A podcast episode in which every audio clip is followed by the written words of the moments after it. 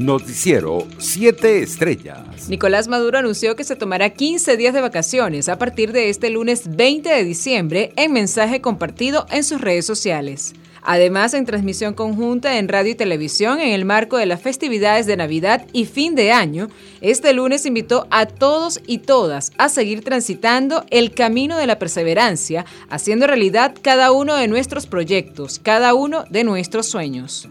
Entre tanto, Juan Guaidó informó que el oro de las reservas internacionales de Venezuela, que está en Reino Unido, seguirá protegido en el Banco de Inglaterra, luego de la decisión del Tribunal Supremo Británico que reconoció su derecho a la gestión del oro depositado en esa institución financiera. Un nuevo cargamento de 1.040.000 dosis de la vacuna Sputnik Light arribó a Venezuela este domingo, tal y como lo informó la viceministra para Europa de la Cancillería, Daniela Rodríguez. Estas vacunas son el resultado de la alianza incondicional existente con la Federación Rusa y del esfuerzo continuo de nuestro gobierno revolucionario por garantizar una política exterior orientada al bienestar y la protección de la salud de nuestro pueblo, dijo la funcionaria.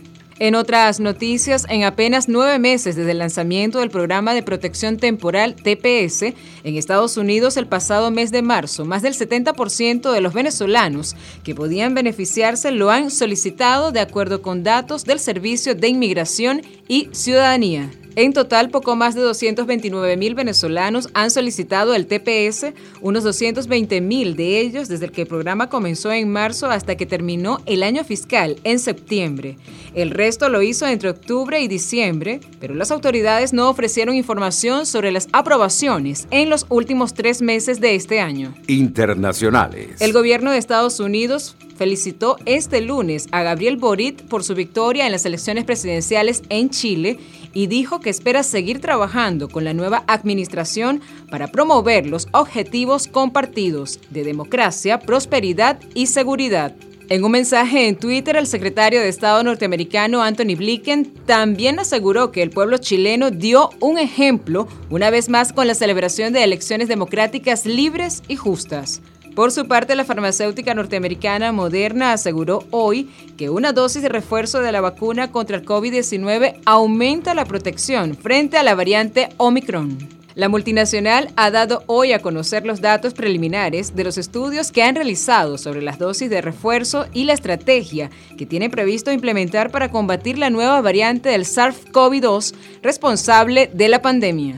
Entre tanto, la Agencia Europea de Medicamentos respaldó este lunes el uso de la vacuna estadounidense Novavax por ser segura y eficaz, por lo que recomendó autorizar su licencia convirtiéndose en la quinta vacuna en superar el filtro científico europeo en esta pandemia. Esta vacuna se recomienda para adultos mayores de 18 años. Debe administrarse en dos dosis con 21 días de diferencia y puede ser almacenada, manipulada y distribuida a temperatura de frigorífico. En otras noticias, un multimillonario japonés, su productor y un cosmonauta ruso regresaron a salvo a la Tierra este lunes, después de pasar 12 días en la Estación Espacial Internacional. El magnate de la moda Yusaku Maezawa, su productor Yoso Irano y el cosmonauta ruso Alexander Misurkin regresaron en un aterrizaje sin contratiempos a bordo de la cápsula rusa Soyuz en las estepas de Kazajistán a las 9.13 de la mañana del lunes, hora local a unos 150 kilómetros al sureste de la ciudad de Sheshakan. Economía.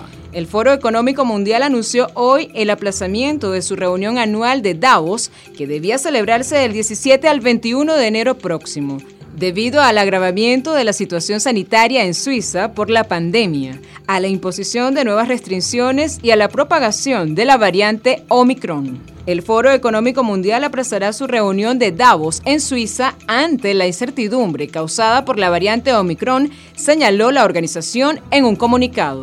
Deportes. El brasileño Nicolás Santos se convirtió en el gran protagonista de la jornada de los mundiales de piscina corta que se disputa en Abu Dhabi tras revalidar este lunes a sus 41 años el título de campeón del mundo de los 50 mariposas que logró hace tres años en la ciudad de China en Changchun. Nadie antes y en los mundiales de piscina corta ni en los de larga había logrado subir al podio superada la barrera de los 40 años. Noticiero 7 Estrellas.